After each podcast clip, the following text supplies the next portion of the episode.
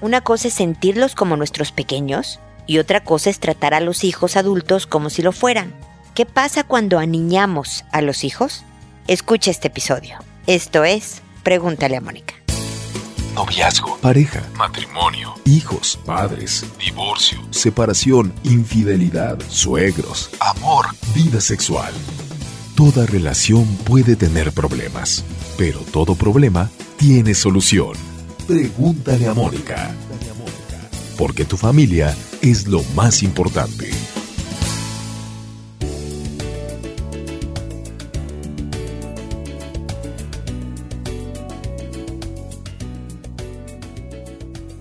Bienvenidos amigos una vez más, soy Mónica Bulnes de Lara, muy feliz de encontrarme con ustedes en este espacio personal, en este espacio de pareja y de familia. Y hoy se trata de esto último, de los hijos. Cuando tratamos, porque los vemos siempre como nuestros bebés, pero cuando tratamos como pequeños, como bebés, a nuestros hijos ya muy entrados en la adolescencia o francamente adultos jóvenes, ¿no? Y como decía en la introducción, siempre los vemos como nuestros chiquitos, ¿no? No solo les sacamos 20, 30, 50 años los que sean de diferencia, sino que además, pues obviamente los hemos visto nacer, crecer y nos los queremos muchísimo, nos sentimos muy cercanos a ellos y por lo tanto son nuestros bebés. Y de repente ellos no se desesperan de estos apapachos tan maternales. Pero de ahí a seguir haciendo por ellos, seguir resolviéndoles cosas, seguir atendiéndolos todo el tiempo, porque hay veces que se vale apapachar al hijo, ¿no? Pero no todo el tiempo yo te hago, yo te sirvo, yo te arropo, yo le llamo a tu jefe para decirle que no fuiste a trabajar porque estabas malito. Todo esto provoca una serie de incapacidades importantes en los hijos. De entrada se vuelven personas muy demandantes. Los adultos a mi alrededor están para servirme. Se vuelven personas que no tienen llenadera. Dame más, dame más, porque yo necesito siempre algo y por lo tanto mi necesidad debe de ser satisfecha y resuelta por alguien más. Son personas que después culpan a terceros de las cosas que le pasan en la vida, como que no acaban de ser dueños de su propio destino y por lo tanto se sienten incapacitados de hacerse de una vida feliz. No, es que yo no estoy contento porque mis papás me trataron así de pequeño, o porque mis amigos me traicionaron, o porque el jefe me trata mal, o por, como siempre digo yo, por el calentamiento global, ¿no? Los demás son los culpables de lo que me pasa.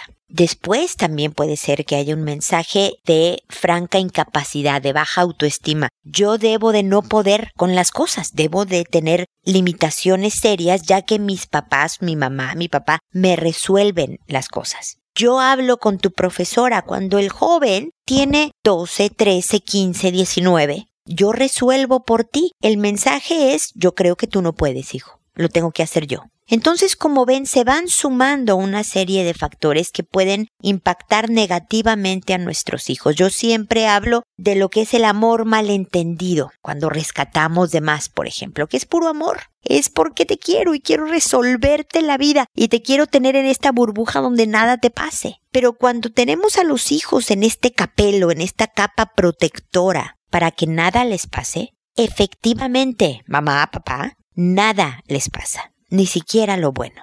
Hay que caerse en la vida para aprender a levantarte. Hay que caerse para saber que aguanto el dolor, por ejemplo. Mira qué sorpresa, me raspé la rodilla y yo pensé que iba a patalear y a pegar de gritos y no, fui valiente, pude aguantar el dolor. O lloré, pero por pocos días, ¿no? Todas estas capacidades que vamos descubriendo y que nos proporcionan confianza en nosotros mismos. Mira, yo puedo con las dificultades, es decir, tengo capacidades y voy por la vida caminando con un paso más firme. Entonces, aunque nos cueste, y afortunadamente por eso la vida lo hace gradualmente, este alejamiento de los papás, este desprendimiento que buscan los adolescentes de alejarse y de encerrarse en su cuarto y de, para poco a poco hacerse personas adultos, autónomos, independientes, con su propia gama, marco de valores y sus propias capacidades, pero siempre con la visión de que ellos y nadie más tienen el timón de su destino. y pueden hacer de él algo increíble, feliz o verdaderamente una pesadilla.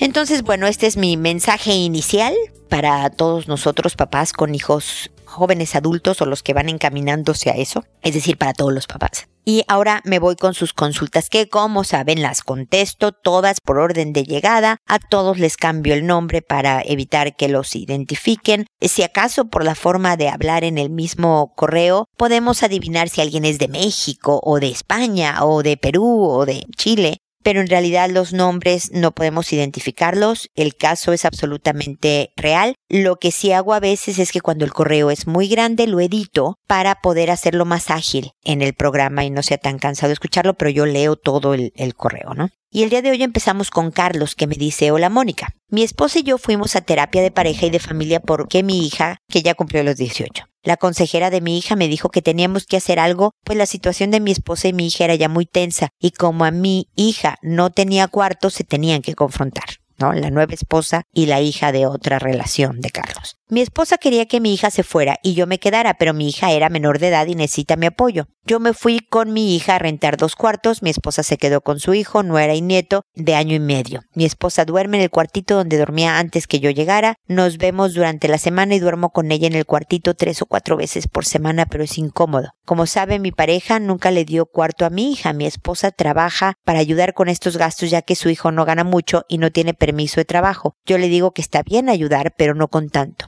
Ahora mi esposa quiere que yo me vaya a vivir con ella y su hijo con su mujer y niño, pero yo le digo que ellos deben vivir aparte. Ella no se quiere ir conmigo a otro lado porque dice que no puede dejar a su hijo y que es temporal. La mujer del hijo de mi esposa ya va a dar a luz otro bebé. Yo por mi parte tengo deudas que estoy pagando y mi esposa tampoco quiere unirse económicamente conmigo porque tendríamos que establecer un límite a la ayuda de su hijo, mujer y nieto. Mi esposa y yo vemos el matrimonio diferente. Mi esposa no terminó la terapia, le faltaron unas cuatro juntas, pero yo fui a todas. Mi consejero me sugirió darnos un espacio de más o menos uno o dos meses, pero mi esposa no quiso y yo no pude hacerlo. Pero ahora ya no sé qué hacer. Pienso que mi esposa siempre tendrá algo que nos divida. Yo le digo que no tome responsabilidades ajenas, pero que sí puede ayudar. ¿Qué nos aconseja? Gracias. Carlos, como tú sabes y el auditorio que nos sigue regularmente sabe, he respondido a este caso en un par de ocasiones en donde en cada mensaje me es claro que efectivamente el compromiso que existe en tu relación ¿cómo lo podría yo catalogar? Como parcial. A lo mejor es como parcial, no completo.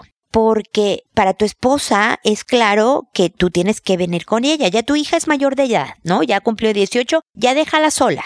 Y 18 sigue siendo adolescente y sigue necesitando de orientación, compañía, apoyo y no sentirse abandonada por su padre. Pero, pero ya te dice, ya es mayor de edad, ya, vente tú solo, porque yo no me llevo con tu hija. Ah, pero mi hijo sí, que se quede aquí porque necesita apoyo cuando es mucho mayor, ¿no? Tiene veintitantos años, tú me has dicho, y ya es padre de familia y una serie de cosas. Es justo el tema de este episodio, el saber soltar y el saber que el hijo batalle y apoyarlo en algo. ¿No? Oye, yo te cuido al pequeñito, a las tardes, no a mi nieto, o te voy a apoyar con tanto dinero por tanto tiempo porque también mi economía es limitada, hijo, e, etcétera, ¿no? Pero no se avienta a la familia tampoco a la calle, pero por lo menos no es pareja. No es de que sabes que yo tengo aquí a mi hijo y toda su familia, tu hija encontraremos espacio. Pero no como una visita que estorba, ¿no? No tiene cuarto, entonces que duerma a ver, hoy en este sillón, pero quítate porque tenemos visitas y se van a sentar ahí. No, no tienes un closet, no.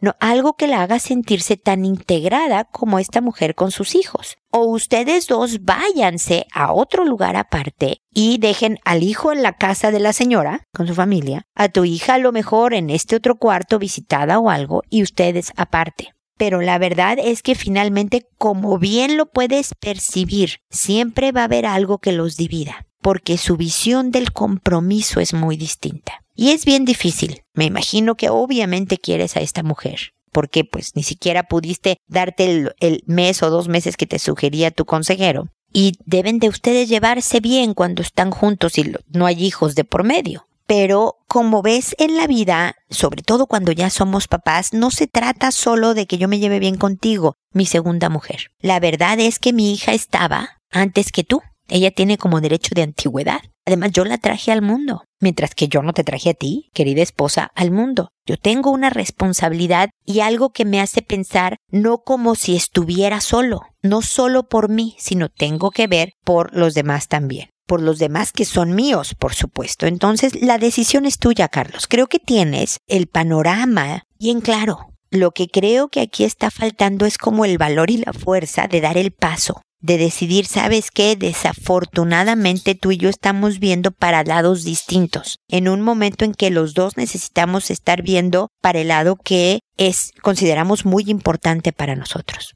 Así que suerte, fuerza, Carlos. Creo que en la suma de los correos que me has mandado y lo que te he dicho, te he dado sugerencias que espero que te sirvan, te sean de utilidad y que decidas lo mejor para ti, para tu hija, para todos los involucrados. Espero de todas maneras que sigamos en contacto. A continuación tenemos a Daisy que me dice, hola buen día, ojalá me puedas orientar. Tengo una hija de siete años y le da por estar besándome tanto a su papá como a mí. Sus besos son exagerados, me incomoda cuando lo hace. ¿Es hija única? ¿A qué se deberá o es una forma de llamar la atención? Mira, Daisy son, depende de la personalidad de cada niño, depende de la edad también. A esta edad, obviamente el autocontrol no se ha desarrollado, el autocontrol tarda casi hasta llegar a la finales.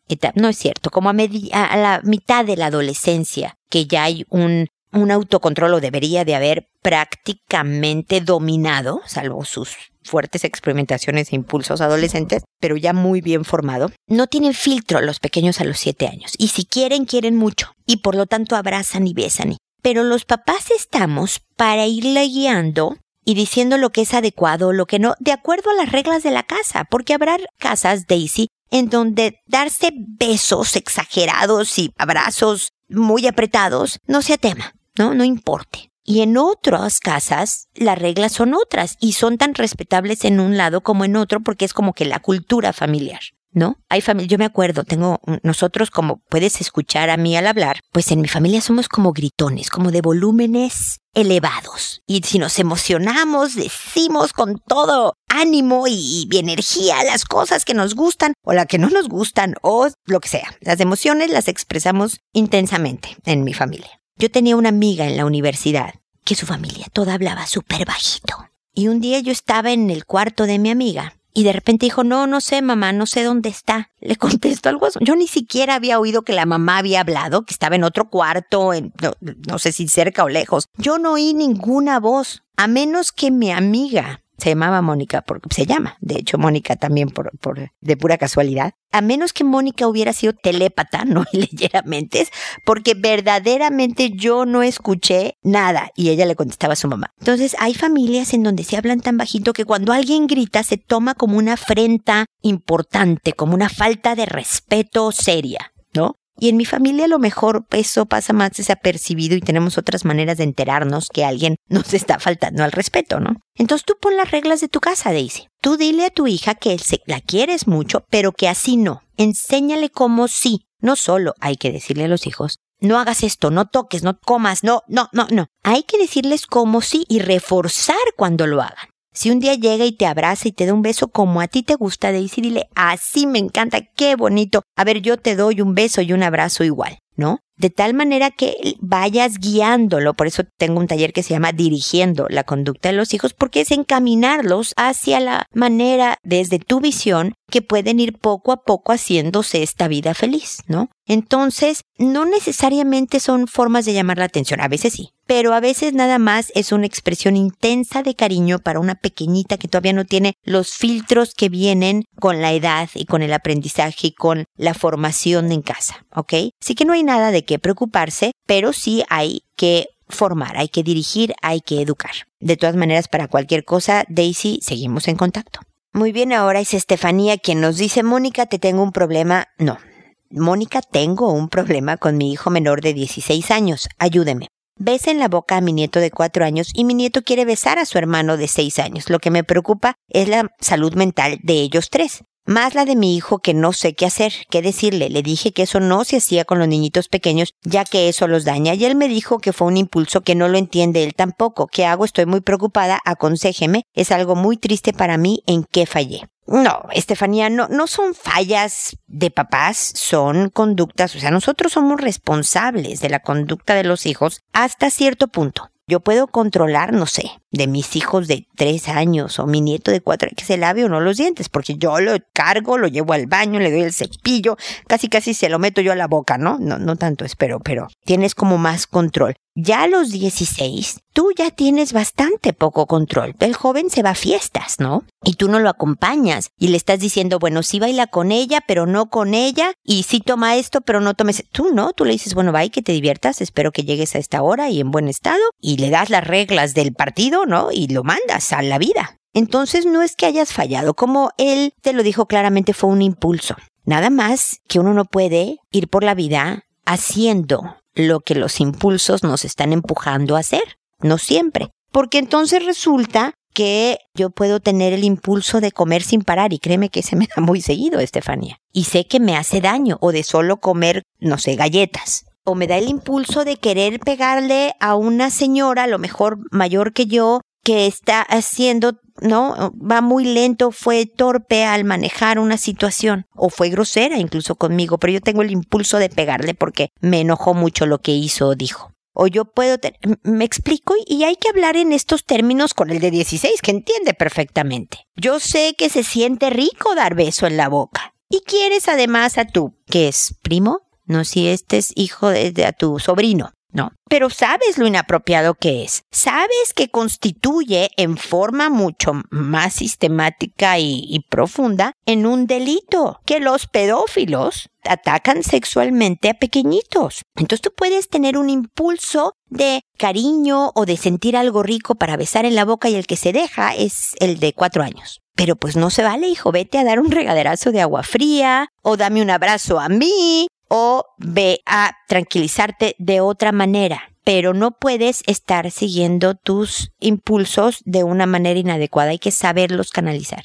Imagínate, hijo, que yo te diga, no vas a la fiesta que te mueres de ganas de ir. Vas a estar tan enojado que vas a querer darme un golpe. Pero puedes autocontrolarte, ¿no? Y a lo mejor gritas y das portazo y te no, pero no me diste el golpe. Sí puedes tener autocontrol. Tú no vas con el profesor y aunque te haga una injusticia, te pones a gritonearle. Sí tienes autocontrol. Entonces también puedes controlar esto, porque has demostrado cómo sí te controlas en otras situaciones. Porque además voy a necesitar que te controles con el respecto al alcohol, a la droga, al sexo antes de tiempo. Todo esto requiere, querido hijo, de autocontrol. Así que gracias por decirme qué fue lo que te pasó, pero por favor es inadecuado y no quiero que se repita porque va a haber consecuencias severas, porque tengo que proteger a estos menores de edad. Y si yo veo que tienes alguna inclinación sexual con pequeños, tengo que mandarte a terapia, tengo que avisarle a la familia, tengo que... Entonces es bien importante desarrollar el autocontrol, hijo mío. Y entonces, con cariño, con buen humor, cercana, pero firme, le estás diciendo como sí, lo que le decía yo a las otras mamás antes, ¿no? Esto no, esto sí, este es el camino. Si crees, hijo, que los impulsos son muy fuertes y que no sabes qué hacer con ellos de verdad, no porque estés loco, no porque estés enfermo y demás, hay terapeutas especialistas. Puedes ir con uno que además sea hombre, por ejemplo, para que se entiendan de hombre a hombre lo que estás pasando y te pueda orientar para manejar adecuadamente todos estos impulsos que son bien normales en la adolescencia, pero que tienen que encontrar una salida sana, constructiva, positiva, que te deje hecho un adulto íntegro de bien, listo para la vida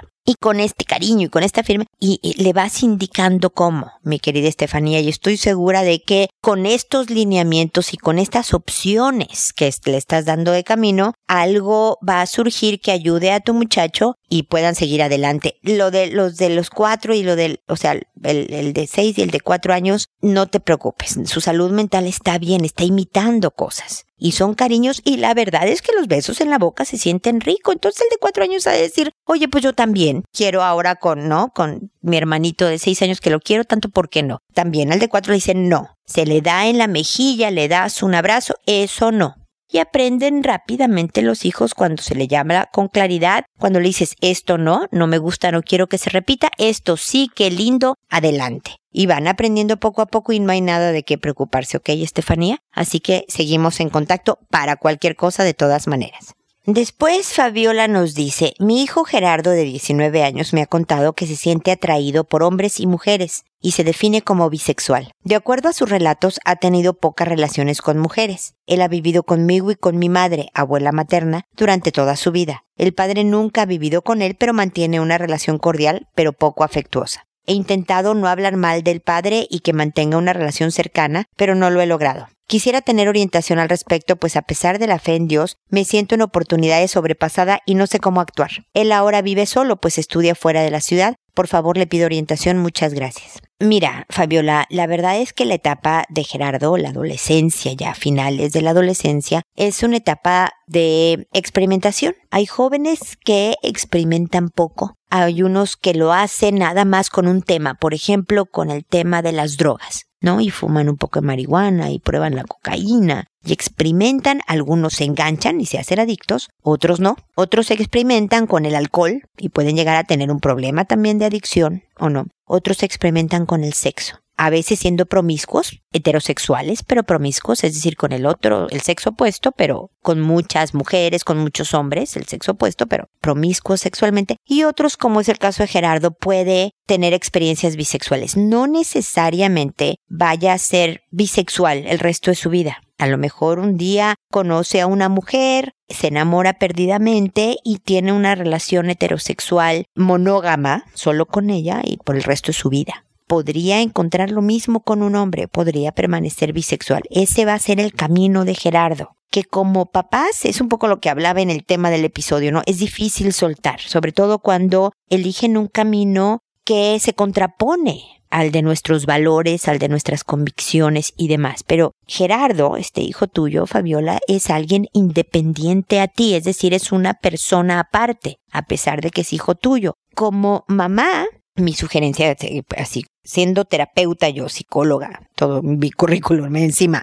mi consejo para ti como mamá es el que lo quieras. Para él es bien importante y le va a ayudar a verdaderamente ir encontrando su camino en la vida que lo lleve al bien, yo espero, ¿no? Que lo lleve a hacerse una buena vida, feliz y que sea un buen hombre, que lo quieras, que lo acompañes, es decir, que te cuente lo que él quiera contarte. Los jóvenes luego no son tan detallistas, a veces lo agradecemos, no queremos tanto detalle tampoco, a veces solo nos cuentan lo que queremos contar. Si hay algo que verdaderamente te sacude, te altera, te deprime, le puedes decir con todo cariño, oye Gerardo, de este tema por el momento no me hables, a lo mejor después voy a estar más preparada, por el momento me, me altera un poco y no sé qué decirte y no quiero tampoco decir algo inapropiado, hijo. Entonces, de este tema no hablemos, háblame, no sé, de tu vida de allá en la otra ciudad, de tus estudios, qué planes tienes, ¿no? ¿Quiénes son tus amigos? A lo mejor no sus parejas, pero sí tus amigos, cosas de la vida en un aspecto que puedas manejar. Pero de todas maneras creo importante, Fabiola, que saques fuerzas de flaqueza, como se dice, para darle los parámetros de lo que tú consideras un buen manejo en una relación de pareja. Tú no vas a hablar de si es con hombre o si es con mujer. Tú debes de decirle a Gerardo, por ejemplo, que él debe de ser el mejor hombre que pueda ser para ofrecer lo mejor a la otra persona y ojalá escoja una persona que sea la mejor persona y que se esfuerce todos los días por mejorar como persona y como pareja y no para que construyan algo verdaderamente trascendente y importante. De esta manera Gerardo se va a saber que no lo juzgas, ¿no? y lo estoy poniendo entre comillas, aunque no me ves, estoy haciendo comillas, de que no lo estás juzgando de que si es bisexual o no, le estás orientando sobre las relaciones de pareja. Él sabe, Fabiola, que tú no estás en pro de la bisexualidad, pero no importa, le estás dando los principios que para ti son bien importantes. Y todo esto sí se queda dentro de los hijos, sí siembra y da fruto. Y Gerardo se va a quedar con el concepto y lo va a masticar y va a decir, ah, mira, mi mamá tiene razón en esto, pero estoy en desacuerdo con esto otro. Y va a ser su propio marco de valores. Pero gracias a que tú le metiste esta conversación y lo formaste y orientaste todavía en puntos que son súper valóricos, súper importantes y que a lo mejor nadie más se los va a decir. Los cuates de la universidad, los amigos con los que convive diariamente, le van a decir otras cosas. A veces el camino fácil, a veces le van a dar un buen consejo, pero lo que venga de sus papás es único. Y a él aunque te haga caras de que no, de que qué tema más incómodo, lo que sea, te esté escuchando y se le quedan. Y, y luego lo curioso es que hasta los repiten. Entonces, creo yo que este podría ser tu papel de todavía formadora, todavía guía, sin tratar de forzarlo a que saque la bisexualidad de su vida sino más bien hablando de lo que para ti es importante. Tú tampoco tienes control sobre la relación con su papá, has hecho bien en no hablar mal de él, en promover que se vean cuando tengan que ver, pero ya la calidad de la relación va a ser un camino que Gerardo y su papá harán solos y que tú nada más puedes decir, ah, pues qué bueno o ah, pues qué mal con algo que haya sucedido, pero no vas a poder forzar que estén unidos o que estén cerca o demás. ¿no? No tiene nada que ver con la bisexualidad el que el papá esté lejano, por ejemplo, o que sea poco afectuoso, o que viva contigo y, y su abuelita. Porque si eso dependiera la heterosexualidad, la homosexualidad, la bisexualidad, cualquier tipo de orientación, si dependiera de que el papá vive o no en casa, o si es cariñoso o no, o si la mamá y la abuela viven o no en la casa, todos estos temas. Sería muy fácil tener una guía para cómo hacer a un hijo bisexual cómo hacer a un hijo heterosexual, ¿no? Ya, porque sabríamos, esto no debe de ocurrir en la vida y esto sí. Y la verdad es que no, nadie tiene idea de cómo se cablea el cerebro para que alguien tenga una orientación sexual determinada. Se sabe ahora que ocurre en muy temprana edad la, elección del objeto de atracción sexual, es decir, de la persona, si va a ser del mismo sexo, de otro sexo o de ambos sexos. Ocurre entre los 3 y los 5 años todavía no se ha descubierto que sea algo biológico, que un gen provoque que alguien tenga una orientación determinada. Entonces, pero el caso es que nadie lo hace a propósito y no depende exclusivamente de las circunstancias de tu vida. Son muchísimos factores, así que en ese sentido relájate, que no fue el medio el que hizo a tu hijo bisexual. Fueron muchos temas, pero lo importante es que ya están aquí y qué vas a hacer con esto, con esta información que te da tu hijo. Y creo que lo importante es que tú le digas lo que él necesita saber para hacerse un buen destino. ¿No? En cuanto al manejo como persona, como pareja, como estudiante, como amigo, como profesionista, que es la calidad de persona, la madera con la que está hecho, que tiene que ser para poder ser feliz. Y finalmente, como tú mencionas a Dios en tu correo, para seguir el plan de Dios. Que lo entendamos o no, eso es otro tema distinto, Fabiola, cuál es el plan de Dios. Pero tu función como mamá es darle la información a tu hijo para que pueda hacerse un buen destino. Con acompañamiento, con cariño siempre. Eso le hace muchísimo bien en muchos niveles. De autoestima, de confianza, de seguridad, en su definición de quién es él. Tu cariño no debe de estar condicionado a otros factores. Si puedes desaprobar mal comportamiento, si el joven no está cumpliendo con los estándares de, de conducta, suponte que no esté asistiendo a clases mientras estás pagando tú, ¿no? Colegiaturas, matrículas y cosas bien complicadas. Eso es, entonces hay que decir esto está mal. No me gusta desaprobar y castigar si es necesario, pero queriéndolo mucho. El cariño es como un departamento aparte. Me explico, a pesar de que corrijas y a pesar de que te enojes y a pesar de que le digas esto no lo apruebo, pero a como te quiero, hijo mío, eso es bien importante en su formación. Cualquier cosa, Fabiola, seguimos en contacto. Luego Hugo me dice, estimada Mónica, estamos en el proceso de tesis y queremos hacerle una pregunta. ¿A qué edad un niño puede recibir instrucciones para una competencia deportiva y de qué modo deberían de ser estas? Saludos cordiales. Bueno, Hugo, muchas gracias. Esto es todo un cambio en, las consultas que yo recibo normalmente, pero para que vean que estamos abiertos a cualquier tipo de consulta siempre y cuando tenga que ver, en este caso, como el que nos plantea Hugo, un tema de desarrollo evolutivo, de, ¿no? de capacidades y, y de cómo el niño las va adquiriendo a través de los años. Se ha visto ahora que desde la primera infancia, Hugo, un niño puede recibir instrucciones. Desde jardín, te estoy hablando desde los tres añitos, obviamente toda proporción guardada. Es mejor que ya esté en edad de educación básica a los siete años, entienden mucho mejor las reglas. A los tres ya pueden competir, ya entienden lo que es corre hasta allá, regresa y a ver quién llega primero. Tres, cuatro, cinco años lo entienden sin dificultad las instrucciones siempre deben de ser, dependiendo de la edad, nuevamente te lo repito, muy elementales, como te acabo de decir, con un pequeñito suponte de cuatro años, en donde se haga claro y muchas veces ejemplificando, entre más pequeño sea, antes de la educación básica, antes de los seis años, en la primera infancia, pues, Hugo, hay que a veces hacer un poco de role playing, explicar con tu propia conducta lo que esperas que hagan. Mira, tienes que correr en zigzag de aquí a allá. Es mucho menos claro que digas tienes que correr así y tú te pongas a zigzaguear hasta la meta y de regreso, suponte. Un niño en la primera infancia, antes de los siete años, lo va a entender perfectamente. Conforme van entrando a la educación básica, primaria y todo esto, es mucho más claro, más las reglas del juego, lo que se entiende por una falta, por ejemplo, un foul, eh, etcétera, ya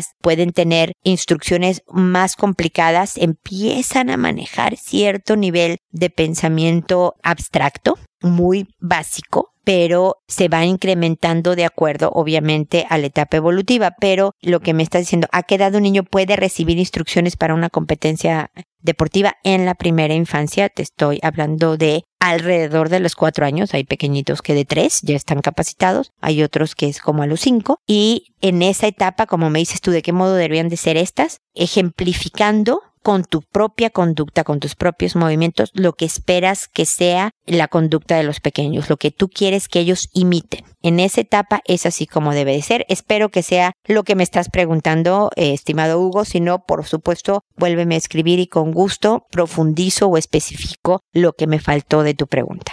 Y finalmente tengo a Inés que me dice, hola, mucho gusto, soy mamá primeriza. Mi hijo tiene siete años y a veces hay cosas que me sacan de contexto. Un día jugando a la consola se puso como una niña. Yo le pregunté que por qué lo hizo y me dice que porque quiere ser niña y en la conversación le pregunto si le gustan los niños y me dice que sí. Y las niñas que igual. No sé si preocuparme, pero no sé qué hacer. Otra vez, más pequeño, me dice que quería maquillarse. Yo no lo permití. El asunto es que no quiero que él deje de ser lo que es, ya sea gay o no, pero quiero protegerlo, me da miedo el resto, ¿me preocupo o no? Mira, la respuesta corta, mi querida Inés, es que no, no te preocupes. Es bien frecuente que a los cuatro añitos, por ejemplo, los niños se quieran maquillar, ponerse tacones. La manera en que los pequeños entienden el mundo es a través del, del juego y de la imitación. Por ejemplo, si tuvieras una niña que está jugando con muñecas, tú podrías ver cómo regaña a sus muñecas con las mismas frases con las que a lo mejor tú la regañas a ella. Está tratando de imitarla a los adultos a su alrededor para entender cómo funciona el mundo. Cuando un pequeñito hombre te dice me quiero maquillar, no quiere decir si tú lo dejas que maquillarse que lo estás haciendo transvesti o gay o lo que sea.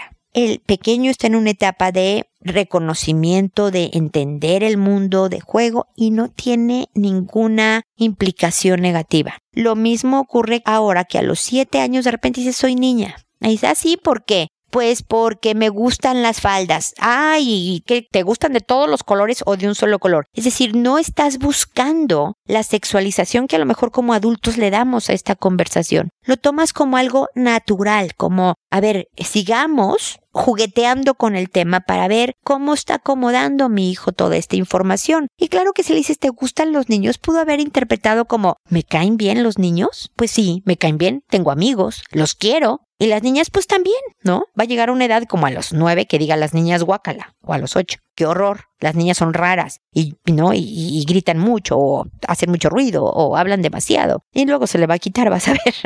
Pero todo esto es un, parte de su desarrollo normal, considerado como necesario en la etapa para definir su lugar en el mundo. Entonces, más que escarbar para ver si me dice algo francamente homosexual y yo saber si mi hijo lo es o no lo es, tu hijo si lo fuera o no, no lo va a empezar a notar hasta la adolescencia, hasta que vea que a todos sus amigos le gustan las niñas y a él no, si fuera el caso, si fuera homosexual. Pero es hasta que empiezan las hormonas a accionarse y uno empieza a sentirse atraído por otro sexo, por el mismo sexo o lo que sea, años más adelante. Ahorita no está ni ahí. Entonces cuando te salga con cosas de que me pongo como niña, tú sigue la conversación. Nada más, ah, sí, ¿eso qué quiere decir? ¿Yo cómo me puedo poner como niño? Le puedes preguntar tú. Ah, mamá, ponte bigote.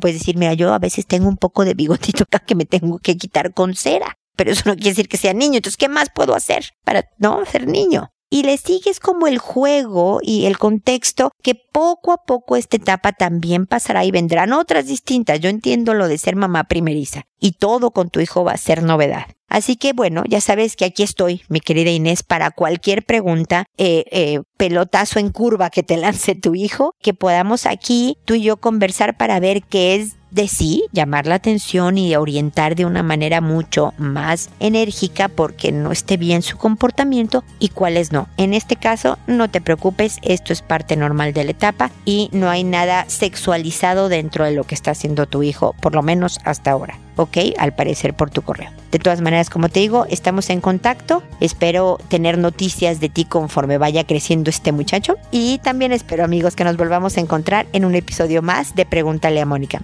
Ya sabes, tu familia es lo más importante. Hasta pronto.